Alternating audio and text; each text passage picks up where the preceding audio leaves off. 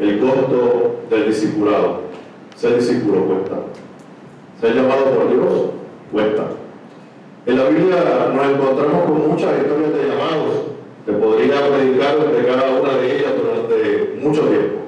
Tenemos el llamado de Isaías, el llamado de David, de Jeremías, Moisés, muchísimos llamados. Y en todas estas historias nos encontramos con una característica, y es que usualmente la persona llamada o una excusa para no aceptar el llamado, o pone unas condiciones para poder ser llamado. E incluso puede ser que algunos equivoquen la razón y el propósito del llamado, como le sucedió a Esaú. El Evangelio de hoy se nos invita a reflexionar sobre la naturaleza del llamado que hemos recibido para ser discípulos. No sé si usted lo sabía, pero cuando Dios lo llamó, lo llamó a una carrera larga, lo llamó a convertirse en discípulo. No lo llamó simplemente a ser miembro de una iglesia. No lo llamó simplemente a que venga los domingos por la mañana a escuchar una predicación y a decir gloria a Dios, aleluya, e irse a su casa lo llamó a algo mucho, mucho, mucho más serio. Hermano, yo soy maestro, lo que no lo sabía, me senté en la yo soy maestro. Y soy maestro desde 1990, cuando tenía menos y 50 libras menos. Va mucho tiempo. Y en todo ese tiempo he aprendido que convertirse en discípulo es un proceso. Es un proceso que puede tomar mucho tiempo, porque no todo el mundo aprende igual. Hay gente que quiere repetirle la lección una y otra y otra y otra vez y al final todavía no la sabe. Y el maestro se hará corto, eso te cargo. He quitado todos los pelos en el proceso. Así que el proceso de ser discípulo puede ser un proceso gratificante, porque no es. Aprender algo nuevo causa alegría, especialmente si usted quiere aprenderlo.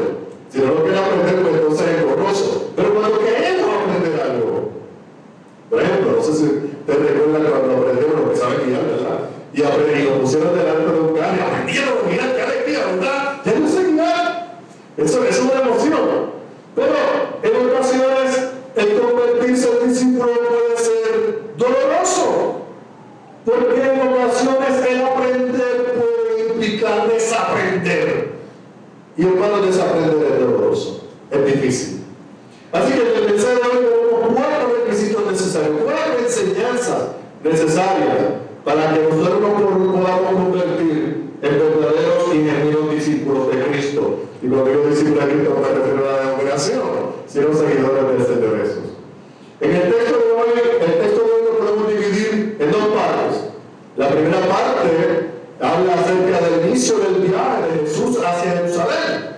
Jesús se dirige a Jerusalén en el Evangelio de Lucas para ser crucificado. Él no una fiesta, él no va a la coronación, él no va para la calle de la fiesta de San Sebastián, no, no va para la gozadera, va para el sacrificio, va para el sufrimiento, va para la entrega. Así que este, el Evangelio de Lucas, él no comienza a narrar y a partir de este capítulo 9, casi hasta el final del Evangelio, lo que vamos a ver es que Lucas nos narra los sucesos que suceden en este caminar hacia Jerusalén en este caminar hacia la cruz. Y la segunda parte nos habla acerca del encuentro de Jesús con tres potenciales discípulos. Vamos a ver la primera parte en la cual encontramos la primera enseñanza. Esta primera parte nos narra, la historia de lo que sucedió cuando Jesús, que iba de camino a Jerusalén, decide detenerse en una aldea de samaritanos. Si no lo sabían, se van a enterar ahora los judíos y los samaritanos no se soportaban. No se podían ver ni en pintura. Tanto así que el camino más corto, si yo tuve un mapa, imagínense ustedes que van para Ponce. ¿Qué es más fácil? ¿Irse por la, por la autopista o por la riquilla? Por la autopista. Pues bien, de Galilea a Jerusalén, la autopista era Samaria. Pero no, se iban por la riquilla para no ver la Así que ellos preferían viajes de 3, 4, 5, 6 días antes de hacer un viaje un día, porque no querían verle la cara. Y cuando único lo hacían es porque estaban absolutamente forzados, no tenían otra alternativa que irse por autopista. O sea, irse por Samaria. Así que Jesús se encontraba en la situación necesaria, Jesús era judío y sus discípulos eran judíos. Así que se vio la necesidad de pasar por Samaria. El asunto es, hermano, que una vez que entendemos esta rivalidad, entendemos mejor la palabra del buen samaritano, porque para los judíos no existían samaritanos, todos eran malos. Y para los que quieran saber de dónde sale esta rivalidad, yo les eh, recomiendo que cuando termine el culto vayan a su casa, busquen Segunda de Reyes, capítulo 17, y lean la historia. Ahí aparece la rivalidad de esta gente. Y no se soportaban, ninguno, ni los judíos soportaban a los, a los samaritanos, ni los samaritanos soportaban a los judíos. Segunda de Reyes, capítulo 17, si lo quieren anotar. Segunda de Reyes, capítulo 17. Ahí se encuentra la historia que nos dice dónde comienzan estos odios entre estas personas. El asunto es que Jesús envía una delegación de discípulos para solicitar entrega a una de estas aldeas y poder pasar la noche ahí. Pero los samaritanos de esa aldea en particular se rehusaron a recibirlo porque sabían que iba a Jerusalén y para los samaritanos Jerusalén no era el sitio de oración era un monte que estaba en Samaria. Así que le dijeron, no, no va a entrar aquí, de eso. Y al frente de parte, Juan y Jacobo, dos de los discípulos más cercanos de Jesús, corrieron y abrieron la Biblia y buscaron un texto y dijeron, aquí está. Corrieron y encontraron un texto y corrieron hacia donde Jesús. Pero Señor, aquí encontramos un texto que es muy apropiado para la ocasión. Esa historia donde Elías se encuentra huyendo de la justicia porque lo querían asesinar, porque era el único profeta de Dios, que él creía que era el único profeta de Dios en, Israel. Y el rey manda 50 soldados para arrestarlo. Eso también se encuentra en, uno de los libros de Reyes. Y cuando él se encuentra allí, los soldados llegan, eh, ellos hablan con él y él pide entonces que Dios haga justicia por él. Y cae fuego del cielo y mata a los 50 soldados. 51 personas. El rey se entera y manda a un segundo destacamento de 51 hombres lo hace chicharrón de polvo. En fin, 102 personas son asesinadas en ese, en ese momento. Y nuestros amigos, Jacob y Juan, consideran que es un buen momento para hacer chicharrón de pollo con los samaritanos. Es muy bueno, Señor. Vamos a Vamos a poner y, vamos a, darle una lección a estos atrevidos, a estos individuos que se han atrevido a rechazar tu amor, que se han atrevido a rechazar tu persona. Sí, porque tenemos que imponerte. Nosotros tenemos que imponerte a ti. ¿Cómo va a ser que, que no acepten a Jesús? ¿Cómo va a ser que no acepten mi forma de pensar? ¿Cómo va a ser que no acepten mi mensaje? No puede ser. Tenemos que imponerlo. Tenemos que quemarlo porque no se merecen estar vivos. ¿Y saben qué? El Señor les dijo, ¿ustedes saben qué? Este, ustedes no saben de qué espíritu ustedes son.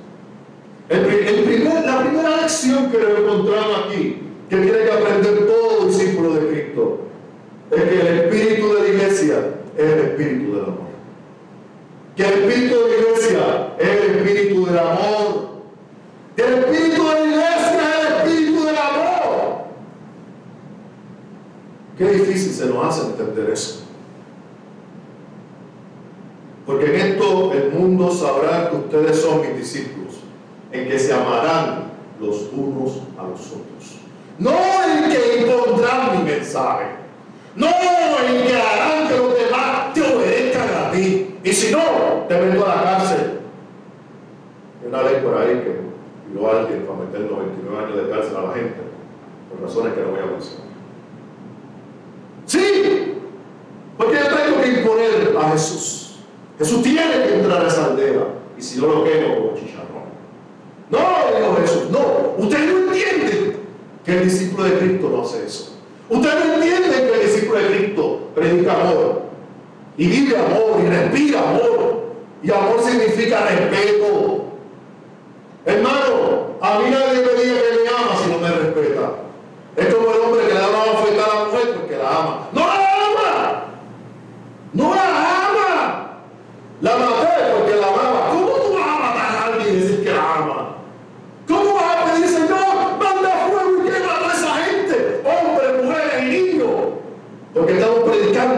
negando el mensaje del amor. No. Señores, no. Jesús le dice, no, están equivocados. Están equivocados, ese no es el mensaje. Ah, está en la Biblia. Está bien, está en la Biblia. Dice la Biblia que un día a Jesús le trajeron una mujer. Y le dijeron, Señor, Jesús, aquí cogimos a esta mujer en el acto del adulterio. Es interesante porque si estaba en el acto del adulterio, tenía que haber un adúltero. Pero el adúltero no estaba allí. Era la mujer nada más. De hecho, el texto bíblico, si usted va a la ley, dice que tenían que matar a los dos, al adúltero y a la adúltera. Pero el adúltero no estaba allí, solamente el adúltero. Observen eso. Es contra la mujer. ¿Qué tú? ¿Qué tú crees que debemos hacer? La Biblia dice que hay que matarla. ¿Qué tú crees, Jesús, que debemos hacer? Qué terrible cuando vemos el pecado, pero no las personas. Qué terrible cuando nos de quiénes somos nosotros. Yo soy pecador. Escúchame, yo soy pecador. Soy un ser humano, yo soy pecador.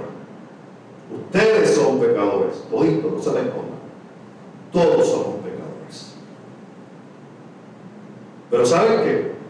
Cuando Dios nos mira a nosotros, no mira al pecador, mira al ser humano. Cuando trajeron a aquella mujer y la tiraron a los pies de Jesús, todo el mundo con peñón en mano, Jesús vio una mujer que estaba llorando. Jesús vio una madre que estaba a punto de perder a sus hijos y unos hijos que estaban a punto de quedarse huérfanos. Ah, aquella adultero. Él no estaba viendo eso, estaba viendo la tragedia humana. ¿Cuán difícil se nos hace a nosotros ver a los seres humanos? ¿Cuán difícil se nos hace a nosotros ver a la mujer que llora? ¿Cuán difícil se nos hace a nosotros? ¿Cuán difícil se nos hace a nosotros? Ver al hombre que es rechazado porque es homosexual y vemos solamente que es gay, pero no vemos que es hombre que llora, mujer que sufre, no lo podemos ver. Se nos hace imposible porque tengo una piedra en la mano y estoy loco por tirarla. Y no me puedo ver a mí mismo llorando. Y no me puedo ver a mí mismo sufriendo. Y no me puedo ver a mí mismo en la pérdida. No puedo, soy incapaz porque lo hago. Porque no soy discípulo. A mí no me venga a decir que usted es discípulo de Cristo. Si usted no puede ver un ser humano en sufrimiento y no se puede compadecer de él, no me venga a decir esa estupidez. No venga a decir que usted es discípulo de Cristo. Si usted tiene el peñón en la mano y está loco por tirar el peñón. Jesús le dice, está bien, que usted esté libre de pecado, arroje la primera piedra, vamos. Todos somos pecadores. Tal vez mi pecado no es el tuyo. Tal vez la parte de la cual tú cojeas no es de la que yo cojeo, pero yo cojeo. Yo cojeo también. Mírate a ti mismo primero. Aprende a ser discípulo. Aprende a amar. Amar es una decisión. Amar es un acto. Es un acto de misericordia. Es un acto de comprensión. Es un acto de ponerme en los pies del otro. En los zapatos del otro. Yo soy hombre, no soy mujer. Se me haría fácil ignorar el sufrimiento de las mujeres. Yo soy heterosexual, no soy homosexual. Se me haría fácil ignorar el sufrimiento de los homosexuales. Yo soy supuestamente blanco, no soy negro. Se me haría fácil ignorar el sufrimiento de los negros y de los dominicanos. Yo soy puertorriqueño y ciudadano americano. ¿Qué remedio? Se me haría fácil ignorar el sufrimiento de los inmigrantes y de los dominicanos porque yo no estoy en esos zapatos. Oh, pero cuán falto de amor yo sería. Oh, pero cuán poca cosa yo sería. Oh, pero cuán hipócrita yo sería de pararme y decir que soy discípulo de Jesús. Oye, hermanos, no es, no es que usted no tenga su propio pensar, es que se ponga en el pensamiento de los demás. Que entendamos eso, la palabra sufrimiento, que no la entendemos, no la entendemos. rehusamos entender. Porque había el texto que leyeron de Isaías, que Dios aborrecía que se vistieran de santidad. Nos sentimos santos, tan santos, tan santos y tan santos, que se me, se me hace incomprensible entender el dolor de los demás. Y el verdadero santo que estaba allí encarnado en Jesús de Nazaret, él sí podía comprender y entender. Hoy, hermanos, les un llamado. Les hago un llamado a que la primera enseñanza para que seamos verdaderos discípulos de Cristo es que aprendamos. Entonces aprende. Es un proceso. Segunda enseñanza que encontramos en el texto se encuentra en el texto que dice que yendo ellos, uno le dijo en el camino, Señor, te seguiré a donde quiera que vayas. Y le dijo Jesús, las obras tienen guaridas, las aves de los cielos nidos, mas el Hijo del Hombre no tiene dónde recostar la cabeza. Te seguiré a donde quiera que vaya. Yo me pregunto si este hombre sabía lo que estaba pidiendo. Yo estoy seguro que Jesús se preguntaba lo mismo, por eso le dijo lo que le dijo. Jesús iba camino a Jerusalén. Yo estoy seguro que este hombre estaba pensando que Jesús iba camino a Jerusalén a tomar el poder. Como los demás, como los discípulos de él. Yo estoy seguro que ellos pensaban que iba a proclamarse el rey, a derrocar a los romanos, a proclamar la presencia de alguien poderoso que destruyera los ejércitos de Roma y le diera la independencia a Israel nuevamente. Y que ellos estaban pensando en ser secretario de Estado y secretario de Hacienda para vivir la buena vida. Ellos no sabían que Jesús se dirigía a la. Él no sabía lo que estaba pidiendo. Hermanos, aquí tenemos la segunda enseñanza. El ser discípulo de Jesús implica saber lo que te están metiendo. Te están metiendo en algo difícil. Oiga, no es venir domingo por la mañana a cantar tres coros, eso lo hace cualquiera. De venir por la mañana a tomar la Santa Cena y estar en tu casa, eso lo hace cualquiera. Es asumir un reto. Es asumir el reto del reino de Dios.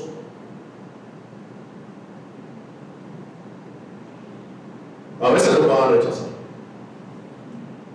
A veces no van a estar de acuerdo con nosotros. En una ocasión dice la palabra que Pedro se le acerca a Jesús. Dice, maestro, ese mensaje está muy duro. Bájale dos, que se está yendo la gente. Bájale dos. Y Jesús le dijo, ok, este, Pedro, ahí está la puerta. Te puedes ir de confianza. Y, Jesús, y Pedro le dice a Jesús, ¿a dónde vives si solamente tú tienes palabra de vida eterna? La palabra de vida, de vida a veces cuesta. La palabra de vida a veces duele. A veces molesta a aquellos que creen en la muerte en la vida. El Evangelio es vida. El Evangelio es buena noticia para el oprimido. El Evangelio es buena noticia para el que está perdido. El Evangelio es buena noticia para los que lloran y sufren. Pero es mala noticia para los opresores. Es mala noticia para los que hacen sufrir. Es mala noticia para los perseguidores. Porque implica buena noticia para aquellos que están desvalidos. Ese es el Evangelio. Lamentablemente no podemos satisfacer a todo el mundo. Lamentablemente el Evangelio no puede poner a reírse a todo el mundo. Porque hay gente que no va a reír con el mensaje del Evangelio. Pero este es el Evangelio de Cristo. Y hay que proclamarlo. Y si usted se mete en esto, sepa que este es un camino que conduce a la cruz. Sepa que este es un camino también que este es un camino que, que conduce a la resurrección, a la transformación, al cambio, a que no vamos a ser los mismos después que lleguemos a la cruz. La tercera enseñanza la vemos en el siguiente texto. Y dijo a otro, sígueme. Él le dijo, Señor, déjame que primero vaya y enterre a mi padre. Jesús le dijo, deja que los muertos entierren a sus muertos. Y tú ves, denuncia el reino de Dios. Y yo le pregunto, ¿y qué tiene de malo ir a enterrar al papá de uno? Eso es algo inhumano, ¿verdad? Decir, enterrar a tu papá.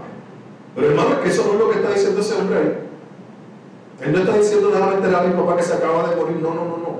Déjame esperar a que él se muera para yo enterrarlo. Y aquí viene la parte más importante. Para yo cobrar la herencia. Él no podía cobrar la herencia hasta que papi muriera.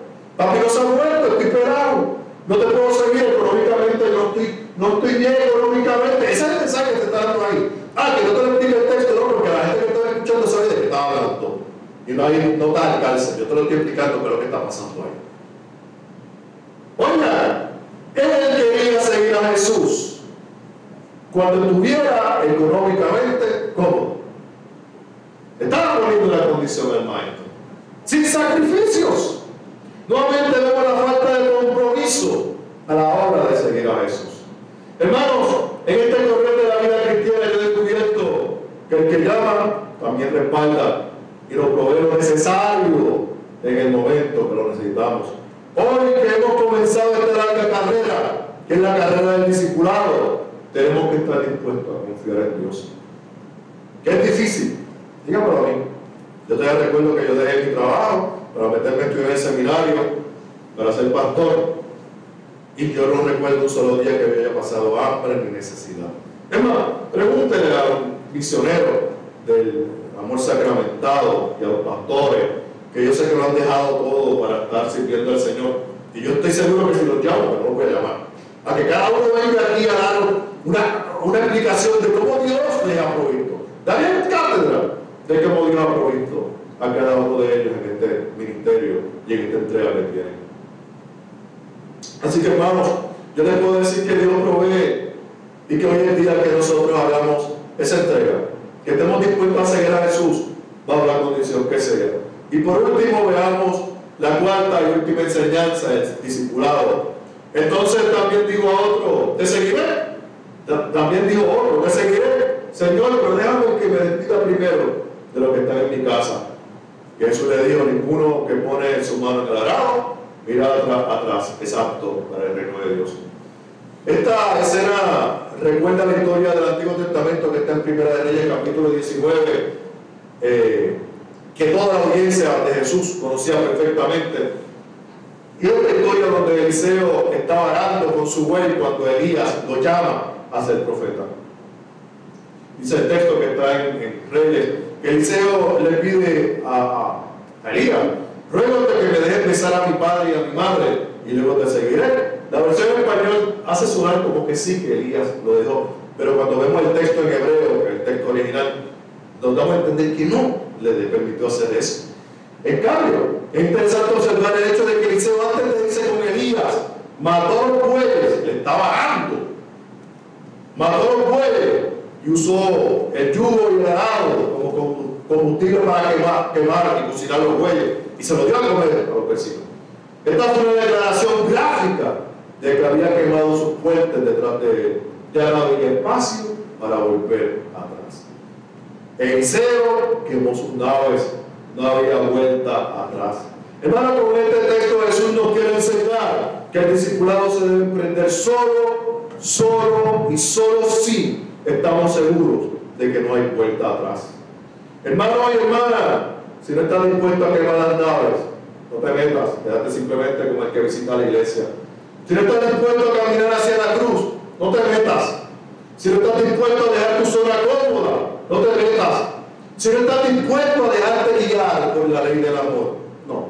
Ni lo intentes, no te metas. Porque ser discípulo de Jesús no es ser miembro de una iglesia o seguidor de una religión. Ser discípulo de Jesús es un estilo de vida que implica cambios radicales y entrega total.